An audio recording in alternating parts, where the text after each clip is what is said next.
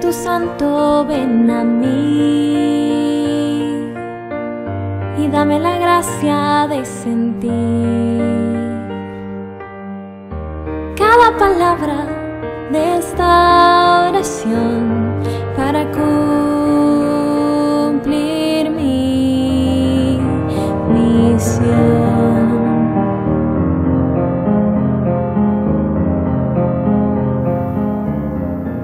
Nos ponemos en estos momentos en la presencia del Padre, del Hijo y del Espíritu Santo. Te saludamos, Santísimo Señor Jesucristo, con la firme convicción de que te encuentras en nuestros corazones. Te queremos entregar a cada uno de nuestros oyentes, en particular a aquellas personas que están pasando por una prueba difícil, por una gran tribulación, por aquellos que el termómetro de la fe se está viendo disminuido. En definitiva, Todas esas personas que necesitan una palabra de aliento, una mano protectora que es la tuya y un bálsamo consolador que es tu sangre. Te queremos pedir por aquellos que se sienten solos, aquellos que están privados de la libertad en alguna montaña o en alguna cárcel, aquellos que han perdido sus bienes de fortuna y están desesperados por llevar el sustento a sus hogares, por aquellos que están en alguna cama en un hospital, en sus camas, enfermos, atendidos por sus familiares o el cuerpo médico, por aquellas personas que en estos momentos están necesitando de tu gracia y bendición. Y a ti, Santísima Madre del Cielo, te queremos pedir que nos cubras con tu manto, que nos tomes de tu mano, que nos ayudes a transitar por este paso breve y temporal por la vida, cogidos de tu mano no permitas que nos separemos de ti porque si así lo hacemos, estando junto a ti, algún día vamos a reposar en los brazos paternales de Dios, puestos desde el sacratísimo corazón de Jesús. Infunde en nuestras almas, en nuestros corazones, en nuestras vidas, los efectos de la gracia de la llama de amor de tu inmaculado corazón. Sé siempre tú, nuestra Madre, modelo y Maestra. A nuestros ángeles custodios les suplicamos que alcancen para cada uno de nosotros las santas inspiraciones del Espíritu Santo. Les pedimos que nos animen todos los días a ponerlas por obra para la mayor gloria de Dios Padre en el tiempo y en la eternidad. A ti, Santísimo Señor Jesucristo, todo el honor, la gloria, por los siglos de los siglos. Amén.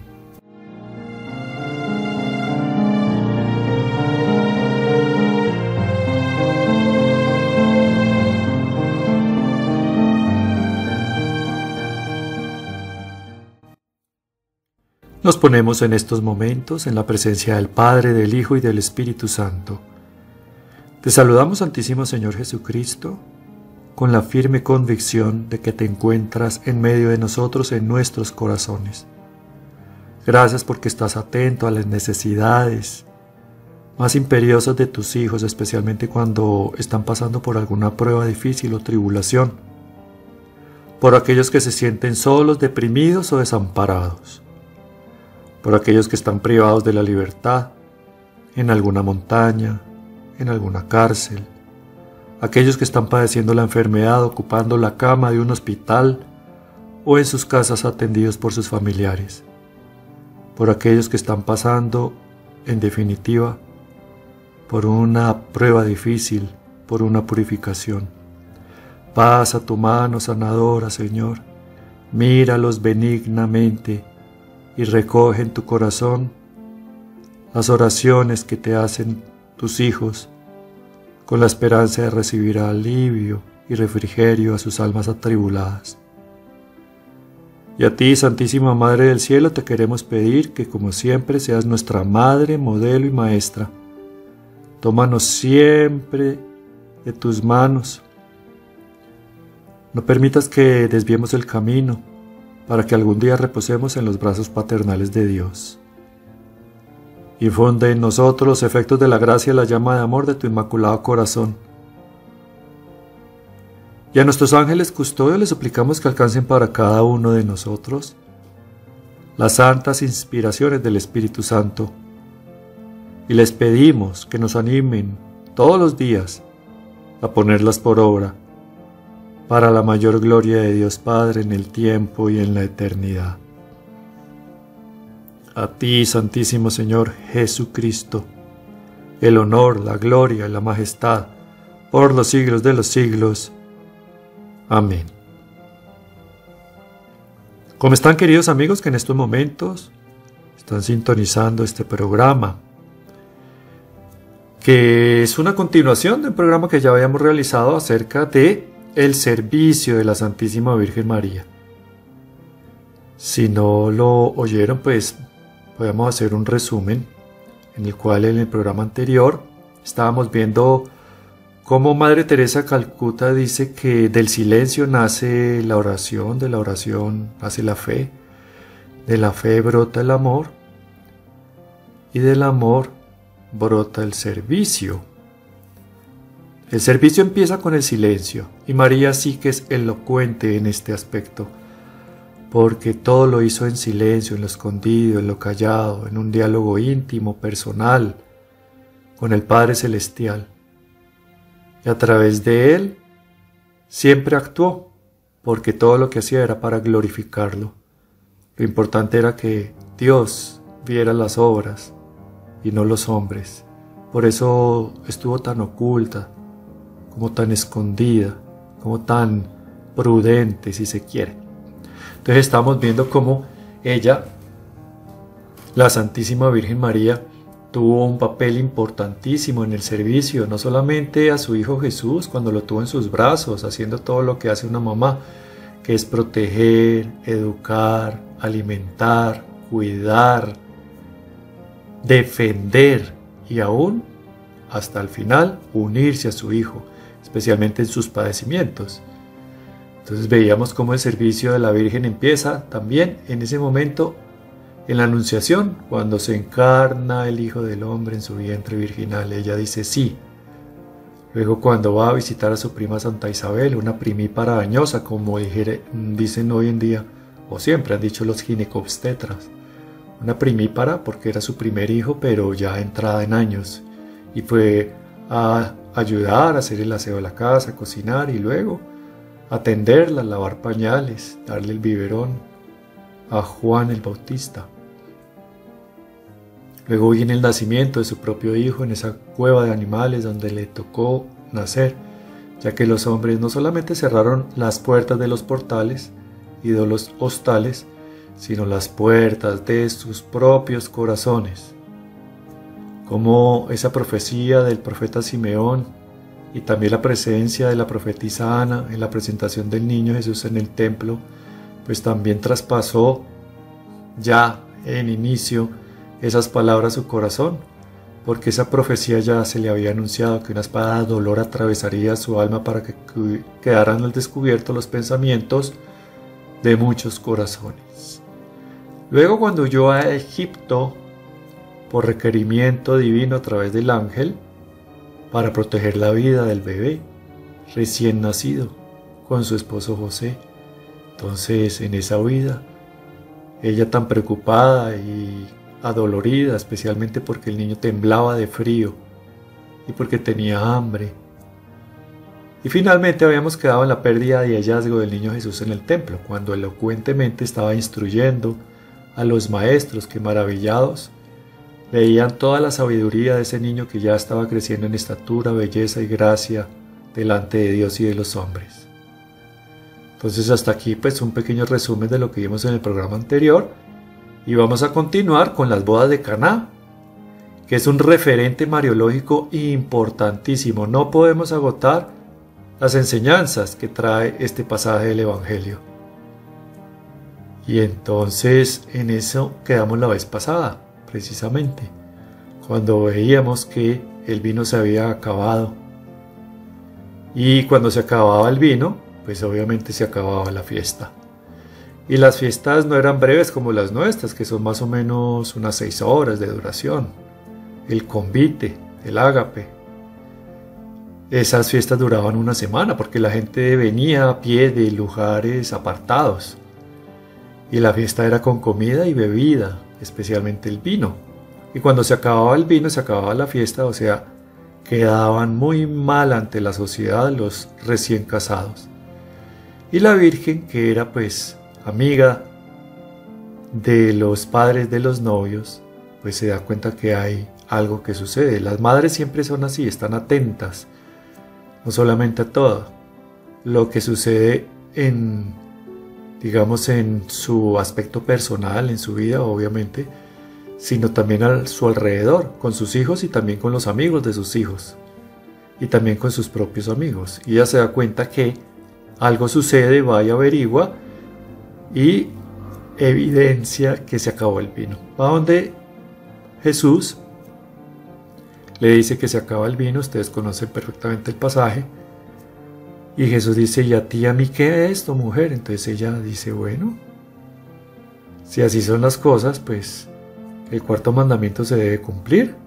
Es creación divina y el mismo Dios lo cumple. Honrar a padre y madre, va donde el maestro Sala Jesús la sigue con su mirada, ¿qué va a hacer esta mujer? Cuando dice la mujer, está haciendo referencia, no, no se le decía mujer a nadie, sino se le decía Imi o Ima. Ima es mamá, Imi es mamita. Así se le decían a las madres en la antigua Palestina, pero a ella le dice mujer, o sea, anunciando que es ella, la mujer de el Génesis, Pondré enemistad entre ti y la mujer, le dijo la serpiente, y ella te aplastará la cabeza cuando tú la hieras en el calcañal. El calcañal somos nosotros, sus hijos. Obviamente nosotros vamos a ser heridos por el demonio, pero no muertos, porque el demonio gana escaramuzas, pero no la guerra. La guerra ya la ganó yo, Dios, en la cruz. Entonces así las cosas, cuando le dice, eh, a ti qué mujer, ella va donde el maestro Sala y le dice, haga todos hagan lo que Él les diga. Entonces Jesús dice, ya, me tocó introducirme en mi hora. Y así lo hace. Ordena a los esclavos que traigan las tinajas llenas hasta el borde. Así lo hicieron y trajeron 600 litros de agua y él lo convirtió en vino. No solamente para que la fiesta siguiera y estuvieran contentos, no solamente para que los novios se vieran favorecidos en su honra. Para mi gusto lo hizo con una sola razón, entre las anteriores, pero la principal para ver sonreír a su mamá. En eso encontró su paga. Al verla sonreír y a ella al verla contenta, por eso hizo el milagro, porque el milagro estaba reservado para la liberación de un poseso pero adelantó su hora y se manifestó en ese momento su poderío, su acción mesiánica, y precisamente lo hizo en unas bodas, santificando con su presencia el santo sacramento del matrimonio, tan atacado, tan en crisis en estos tiempos que nos ha correspondido vivir. No obstante, Así fue como se le reveló a Sor Lucía por la Santísima Virgen María, diciendo que el ataque final del demonio en estos tiempos finales sería, en ese orden, primero contra la familia y obviamente contra la pareja, en primer lugar, porque no hay pareja, no hay familia. Y en segundo orden, contra los sacerdotes, contra sus vocaciones, para que no hayan vocaciones, para los que ya la han abrazado, esta vocación inestimable del sacerdocio, pues claudiquen, para que cuelguen la sotana, podríamos decir, en esa crisis de fe. Entonces así las cosas, Jesús hace su presencia precisamente en esto, en unas bodas. Así como decimos que el sacerdocio es santo, aunque el sacerdote no lo sea, es decir, el sacramento del sacerdocio es santo, aunque el sacerdote, como ser humano, no lo sea. Lo mismo podemos decir del sacramento del matrimonio. Mejor, el santo sacramento del matrimonio, así como decimos el santo sacramento del sacerdocio. El sacramento del matrimonio es santo, aunque los cónyuges no lo sean. Son dos mundos, dos universos que se encuentran, hombre y mujer. Ahí ya hay un punto importantísimo de diferencia. Y si a eso le sumamos las características de temperamento y carácter, que son los hábitos adquiridos, pues cada uno aporta un mundo interior súper complejo, es un universo inexplorado. Entonces se están casando, se están casando dos seres humanos imperfectos a unir su imperfección a través de una perfección como lo es. El sacramento es una trenza el hombre y la mujer, pero en la ecuación interviene Jesús, Dios. Y eso, eso hace la diferencia. Hay una gran diferencia entre el sacramento santo del matrimonio y una unión libre. La unión libre muchas veces es la unión de dos egoísmos que simplemente empiezan a competir. Pero si nosotros abrazamos y entendemos que el santo sacramento del matrimonio es para glorificar a Dios a través del amor de los esposos, en el servicio mutuo, en hacer que las dos personas crezcan, pues eso haría la diferencia y las crisis de los matrimonios no se verían tan proliferadas como se están viendo hoy en día. Y para eso tenemos que sanar ese niño interior, porque si no sanamos el niño interior, el cual vivió en dependencia de sus padres, luego en la adolescencia vivió en independencia, buscando su propia identidad, si lo anterior no fue sanado, a través de un examen de conciencia profundo y una oración de cara a Dios para sanar y cicatrizar las heridas que sí, que sí, obviamente se han presentado en esas etapas vulnerables de la vida, pues llegamos a una relación de codependencia que no es tan sana. Es una, una dependencia mutua el uno del otro, pero eso no es amor verdadero. Entonces, sanando lo anterior, pasamos a una interdependencia saber que somos individuales, que cada uno aporta virtudes y también defectos, y mis virtudes van a ayudar a que crezcan también las del otro, y también yo voy a aportar para ayudar a que ella supere, mi cónyuge, los defectos que pueda tener. Y si seguimos en esa madurez del amor, pues podemos llegar a la compresión. La compresión es que celebro tus gustos, tus aficiones, tus amigos, tus amigas, tus hobbies, tus vuelos, tus viajes, así tú no los compartas conmigo. Porque celebro que tú eres una persona independiente, pero estoy tan lleno del amor de Dios que eso es lo que yo te doy y aporto. O sea, no necesito en ese momento, eh, digamos, robar tu propia energía vital, podríamos decirlo así, o depender de tu propio amor, porque yo dependo del amor de Dios. Y si yo comunico el amor de Dios a ti, eso se llama el amor ágape y tú haces lo mismo, ese es realmente el amor que une, como trenza que estábamos proponiendo, el hombre y la mujer, pero en la ecuación Jesús, santificando el santo sacramento del matrimonio. Entonces las bodas de Caná.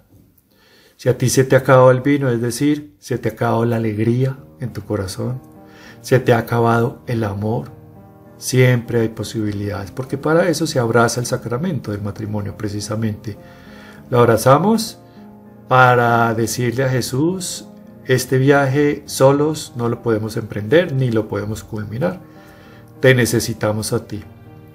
Y eso es muy importante porque invitándolo a Él a que esté presente en, nuestra, en nuestro lecho nupcial, en nuestra vida familiar, en nuestras alegrías y tristezas, pues vamos encontrando también como está propuesto para el sacramento un camino de santidad, de santificación. Entonces la Virgen está puesta allí para eso, para recoger nuestras inquietudes, nuestras peticiones, nuestros anhelos más profundos, nuestras angustias, nuestras tristezas, nuestras preocupaciones y llevárselas a Jesús y le diga al oído, no suplicando como solemos hacerlo nosotros, con una oración agitada, angustiada, que denota es falta de fe.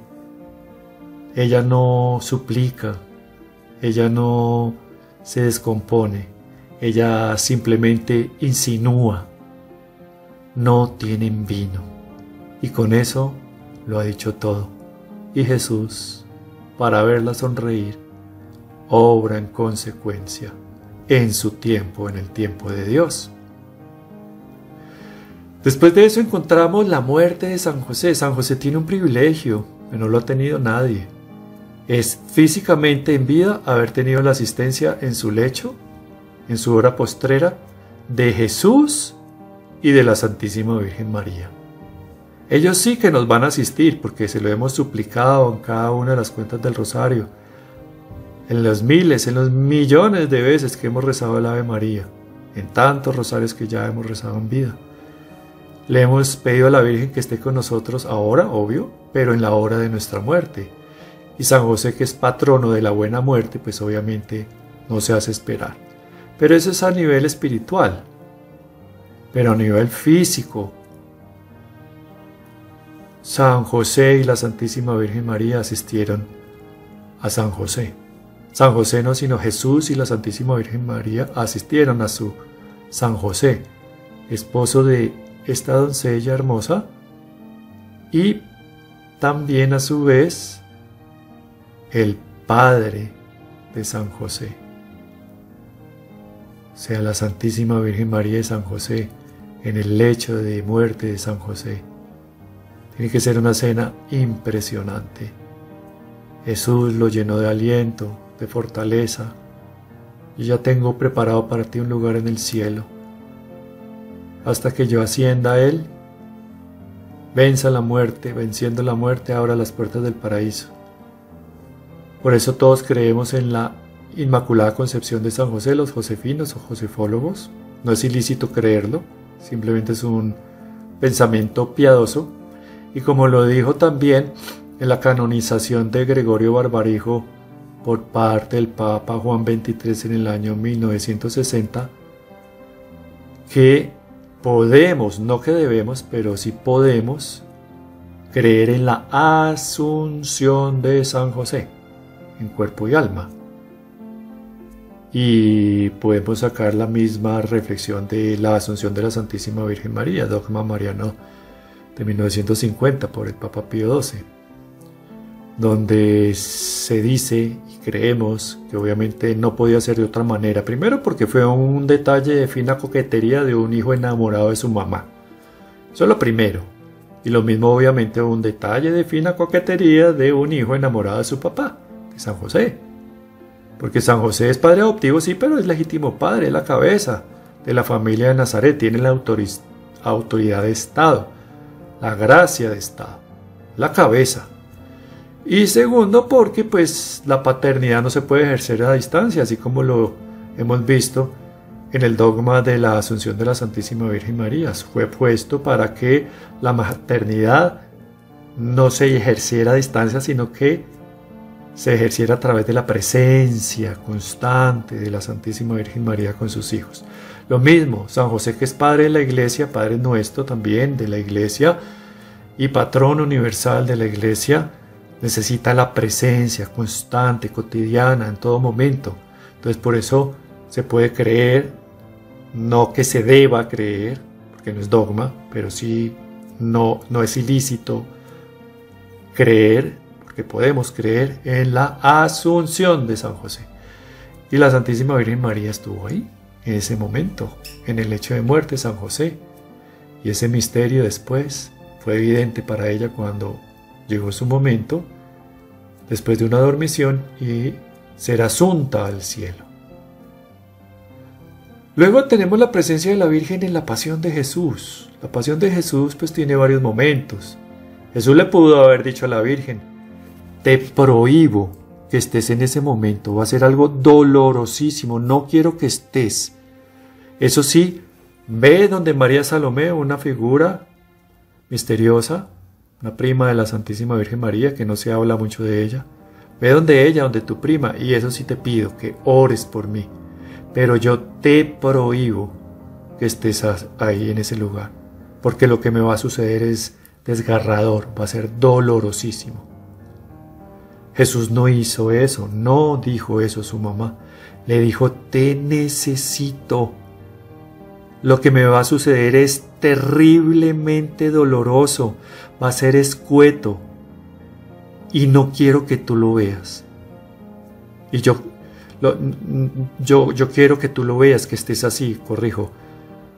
Y obviamente la Santísima Virgen María no iba a estar en otro lugar que no fuera ese. ¿Por qué? porque Jesús se lo pidió, te necesito, necesito que estés ahí, porque vuelvo y lo repito, lo que me va a suceder es dolorosísimo, es escueto, y necesito que estés ahí para sostenerme, te necesito. Y la Virgen obró en consecuencia.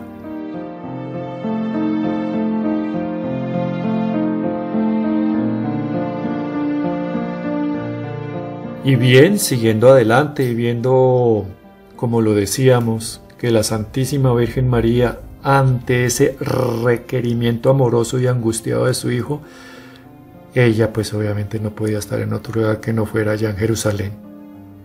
Y mientras Jesús hace la última cena con los apóstoles, instituye la Sagrada Eucaristía, Previamente les ha lavado los pies a sus apóstoles, un signo de purificación, un signo de agradecimiento por lo que han hecho hasta el momento en su vida pastoral, podríamos decir, en ese momento.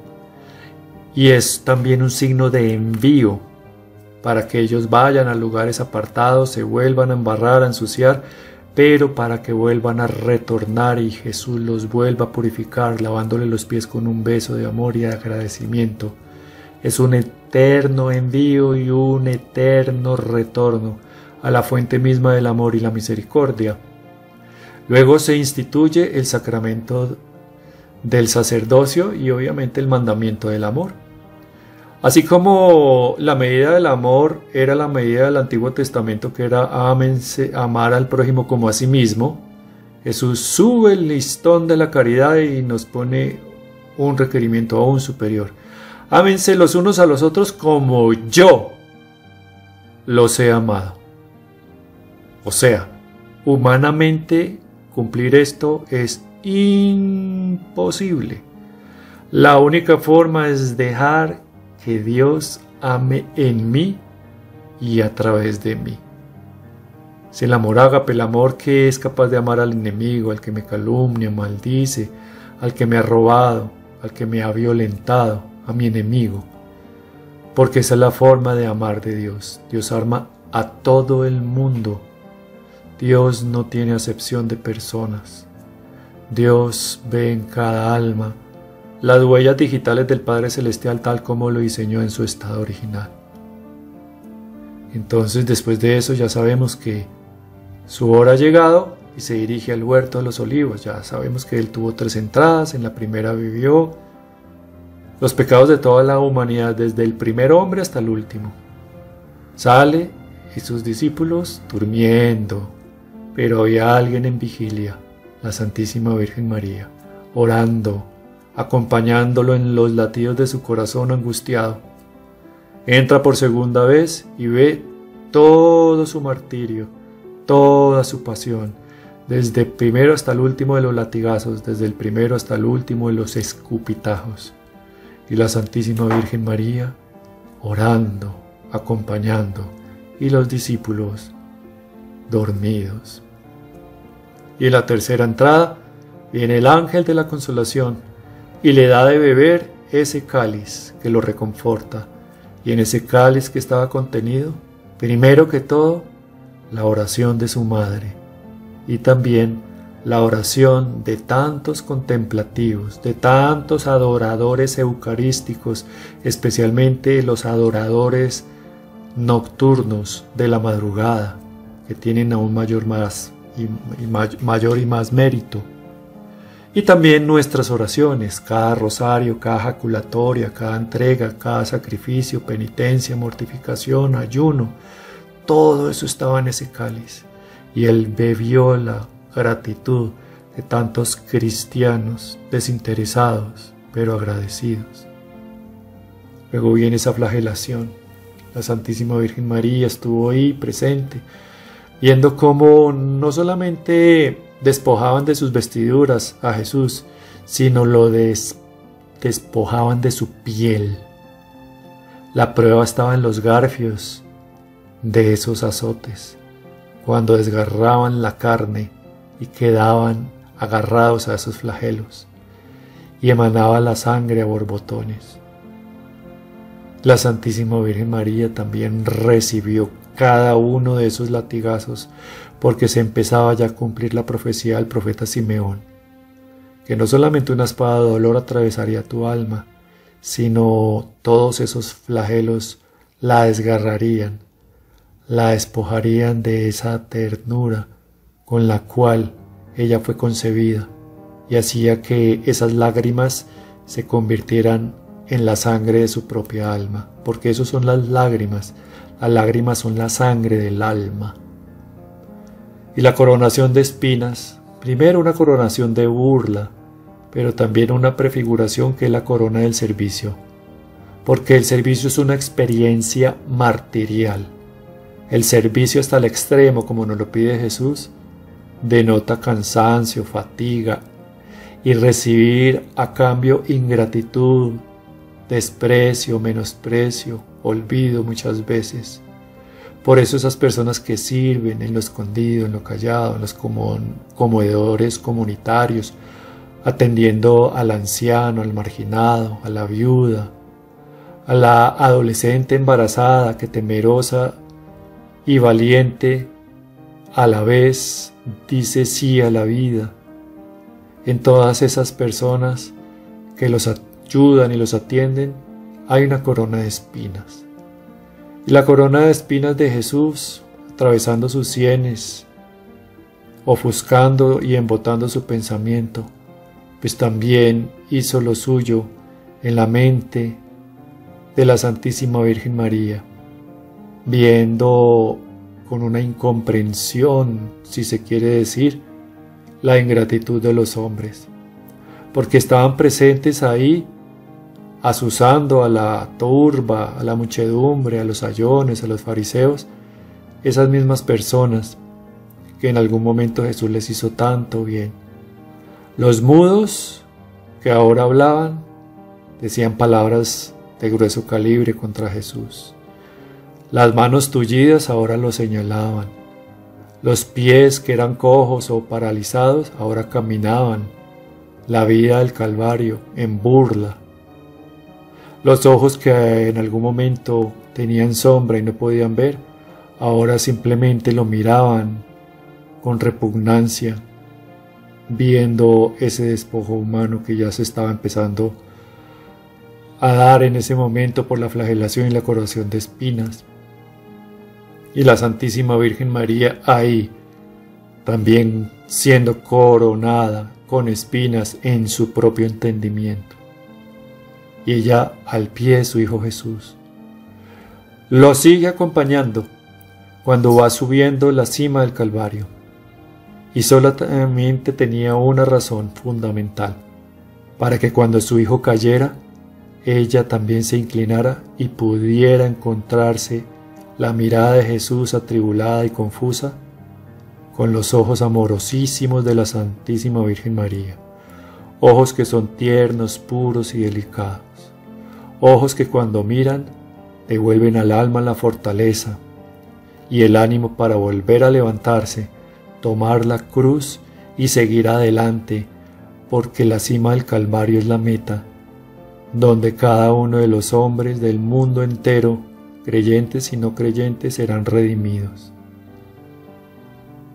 Y al pie de la cruz, la Santísima Virgen María, puesta como un pilar, como en su momento ella se iba a erigir frente a un apóstol cansado, agotado y deprimido, cuando venía del Finisterre, allá de la zona de Galicia, en el mar Cantábrico, y cuando iba a la altura de la zona de Zaraugusta, que por mutación fonética hoy se llama Zaragoza, la Virgen se le aparece en un pilar en el año 40, estando ella viva en una bilocación, y le muestra a Jesús llagado y traspasado, y le dice, mi hijo hizo esto por ti, ¿tú no vas a hacer nada por él? Volvamos y juntos evangelizaremos. Y sostuvo a ese apóstol cansado. Pues así la Santísima Virgen María está al pie de la cruz, sosteniendo a su Hijo. Ella no estaba para, para iras, para decir dónde están los que se beneficiaron de sus magníficas homilías y de sus milagros. ¿Dónde están los que hoy caminan? ¿Dónde están los resucitados? ¿Dónde están las madres de los resucitados? Los deben tener escondidos no fuera que se los volvieran a matar. ¿Dónde está Nicodemo? ¿Dónde está José Arimatea? ¿Dónde está Malco? Querían una prueba, ahí tenían una reciente. Le había curado la oreja. Cuando se la cercenó Pedro un milímetro más y le rompe el cráneo. La Virgen no estaba para distraerse. La Virgen no estaba para rencores, rabia, resentimiento y retaliación. La Virgen estaba en lo que tenía que estar, sostener a su hijo.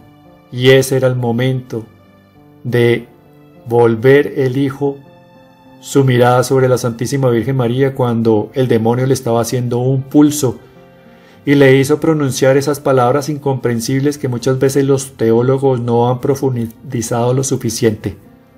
Cuando pronunció esa palabra que bien la pudo haber reservado en un coloquio íntimo y personal con su Padre Celestial, y en vez de haber dicho siete palabras, solamente haber pronunciado seis, cuando dijo, Dios mío, Dios mío, ¿por qué me has abandonado?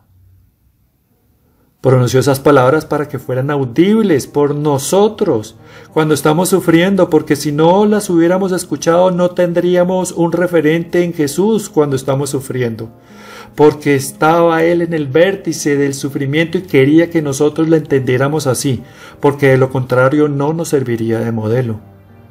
Y en ese momento que el demonio le estaba haciendo un pulso, pues tuvo un fallo, porque el demonio tuvo una aliada en Eva, y ese fue su acierto.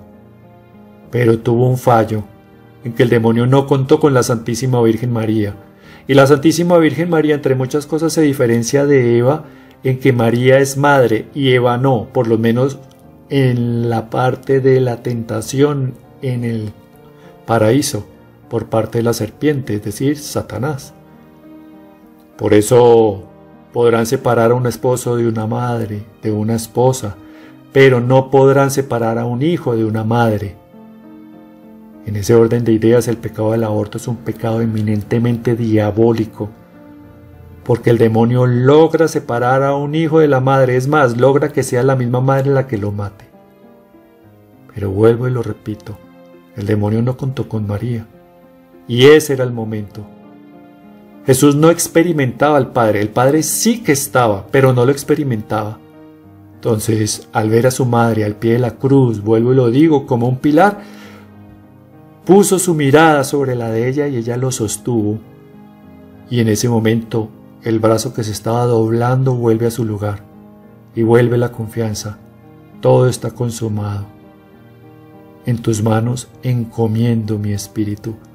Vuelve la fe y encomienda el Hijo, el Espíritu al Padre, porque están enamorados. Y la prueba de ese amor es el Espíritu Santo. Y ya que hablamos del Espíritu Santo, pues tenemos que hablar de Pentecostés. Porque ese es otro servicio de la Santísima Virgen María. La Santísima Virgen María es una escuela de todo, pero en este caso una escuela de oración de entrega, de abandono, de espera, de confianza, especialmente cuando no hay motivos para la esperanza. Nadie sale de una prueba igual como entró. Se sale rejuvenecido, fortalecido, santificado. O se sale pateando todo lo que se mueve, escupiendo al cielo y maldiciendo. Pero si tenemos a la Santísima Virgen, ella nos va a dar siempre algo más nos va a dar el ancla, el puerto seguro, el regazo, su cuidado maternal, los latidos de su corazón, que ya los comparte desde el momento de la concepción con su Hijo Jesús. En ese momento la Santísima Virgen María en Pentecostés está con los discípulos, con todo ese colegio apostólico. Está con Juan, obviamente, porque ya se le había entregado. Cuando le dice mujer, la eleva a las más altas cumbres de la universalidad. Y luego mirando al discípulo que tanto amaba, dice, hijo, he ahí a tu madre, mujer, he ahí a tu hijo. Hice el texto original y originante del griego y desde aquel día el discípulo la acogió en su corazón. Mejor dicho, del griego, la acogió como sus cosas propias. Eso es lo que dice literalmente la traducción del griego. Nosotros comúnmente decimos corazón, es decir, lo más íntimo, el tesoro más apreciado, más custodiado, la mamá de Jesús. Y no podía ser de otra manera, porque ya en la última cena a la cual hicimos referencia ya lo había preparado. Dejó que Juan, el apóstol, imberbe, el puro, el adolescente, recostara su cabeza en su corazón, para que sintiera los latidos de ese corazón y luego los pudiera evidenciar y reconocer en el corazón de la madre cuando le fue entregada. Entonces en Pentecostés viene el Espíritu Santo, después de esos nueve días de oración y espera, y se deposita sobre la Santísima Virgen María. No podía ser de otra manera, porque el Espíritu Santo siempre está unido a su esposa, en este caso a la Santísima Virgen María. Y a través de ella se dispersa a todos los presentes. Por eso cuando nosotros nos consagramos a la Santísima Virgen María e invocamos el Espíritu Santo, el Espíritu Santo viene a ese corazón, a ese corazón que lo ha invocado y la encuentra a ella, a su amada, a su consentida, a su mimada, a su esposa, y toma asiento en ese corazón y no vuelve a salir nunca más. Eso es Pentecostés. Pentecostés es estar permanentemente con la Santísima Virgen María, porque la Santísima Virgen María es la dispensadora también de las gracias, porque las tiene todas en su plenitud. Es plena de gracia y bendición, la gracia de Dios, la gracia del Espíritu Santo. María guardaba y meditaba todas esas cosas en su corazón, decimos en, en, las Sagradas Escrituras, está escrito así. Tan egoísta era ella que se las iba a reservar para sí misma. No, vendría un tiempo, y estos son los tiempos en que ella nos las va a comunicar a través de las cuentas del Santo Rosario, que no es otro sino el cordón umbilical que une el hijo a la madre de corazón a corazón. Después de la ascensión de Jesús a los cielos, pasa Pentecostés, ya es la ascensión de Jesús, viene una vida oculta en Éfeso de la Santísima Virgen con San Juan, cuidándose mutuamente, porque eso fue el cuidado de la última voluntad de un moribundo, que su mamá fuera cuidada por alguien también muy puro, Juan, y que Juan, su discípulo amado, fuera cuidado por la más tierna y dulce de las madres. Por eso Jesús cuando ama a un alma le confiere sus tesoros. El primero, el mismo, su cuerpo, su corazón, la Eucaristía. Luego, el tesoro más dulce de su corazón, el más dulce, su mamá. Y tercer tesoro, amargo, pero tesoro al fin y al cabo, la cruz. Teniendo esos tres tesoros, tenemos ese trípode mínimo funcional para que nos podamos erigir sobre él y vayamos en camino certero hacia la santidad. Y en esa vida oculta eso fue lo que hicieron. San Juan cuidar a la Santísima Virgen María y la Santísima Virgen María cuidar a San Juan, terminar de preparar a ese apóstol para su gran faena de evangelización. Luego viene la Asunción, la Asunción de la Santísima Virgen María, pasando por una dormición. Ella no tuvo la corrupción de la muerte, porque ese vientre virginal que albergó a la vida misma, aquel que dijo yo soy el camino, la verdad y la vida, no podía pasar por la corrupción. No así Jesús. Era necesario que Jesús pasara por la muerte porque Él es el Redentor. La Virgen no. Entonces como ella no era la Redentora, pues no pasaría por la muerte. Y Jesús así, y Dios así, no lo quisieron, ni el Espíritu Santo. Y la suben ellos al cielo, por eso se llama Asunción fue asunta al cielo para que tuviera una razón que ya la dijimos, su maternidad, la cual no se puede ejercer a distancia para que el límite del tiempo, el espacio, no tuvieran parte con ella. Ella pudiera estar en cada corazón que la necesita, que la llama, que la invoca, que la alberga y a través de la consagración, haciendo su presencia permanentemente, con ese, esa doble vía que conmueve hasta las lágrimas, Cuando un alma se consagra a la Santísima Virgen María, ella también se consagra a esa alma. La gran diferencia es que ella sí es fiel a ese compromiso, a esa consagración. Así nosotros no lo seamos.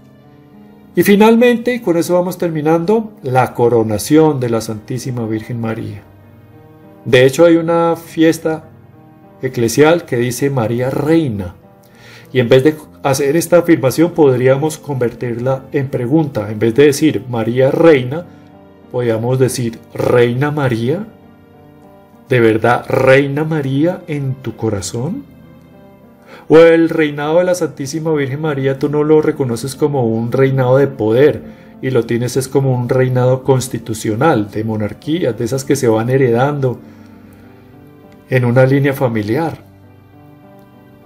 Tenemos que encontrar en la Santísima Virgen María un reinado de poder, porque el nombre María precisamente, bebiendo digamos del origen de la antigua lengua siríaca es Mar, que significa la soberana, la esposa del rey. Y si la Virgen es la esposa del Rey, que es el Espíritu Santo, la madre del Rey, que es Jesús, la hija predilecta del Rey, que es Dios Padre, pues María es reina, soberana. Pero el reinado de ella es un reinado de amor, es un reinado de servicio, como lo hemos visto a lo largo de estos dos programas. Como lo dice tan tiernamente el Papa Francisco, María es el único ser que se mete en una cueva de animales y con unos pocos trapos y una montaña de ternura logra que ese lugar sea el más luminoso de todo el universo. Sí, María es reina, es soberana, está en los altares, está coronada, pero ante todo es madre, madre. Y ese es el reinado de la Santísima Virgen María. Su corona es la corona del servicio su, diadema son las joyas preciosas que la adornan, que somos nosotros, sus hijos, especialmente los que la amamos, la estimamos, la custodiamos, la cuidamos, la mimamos, la tenemos siempre en cuenta, la custodiamos, haciendo caso al requerimiento amoroso, vuelvo y lo digo, en la hora postrera de un moribundo, en este caso Jesús, el Redentor, el Hijo de María. Y bien, queridos amigos, con esta reflexión en torno al servicio de la Santísima Virgen María, pues animémonos a seguir adelante en este peregrinaje, que es este mundo temporal que nos ha tocado vivir, que es una escuela de amor con un único maestro, que es Jesús, un catálogo de maestros auxiliares en la cabeza, la Santísima Virgen María y San José, con una sola materia, la del amor. ¿Amaste? Venid bendito de mi Padre, porque hay un lugar reservado para ti. Que el Señor nos bendiga y nos guarde, que el Señor nos muestre su rostro y tenga misericordia de nosotros. Vuelva el Señor su rostro hacia nosotros y nos conceda la paz. Que el Señor nos bendiga hoy y siempre, a través del corazón doloroso y servicial de la Santísima Virgen María, en el nombre del Padre y del Hijo y del Espíritu Santo. Amén. Y nos quedamos aquí en la Radio María con la Madre de Dios.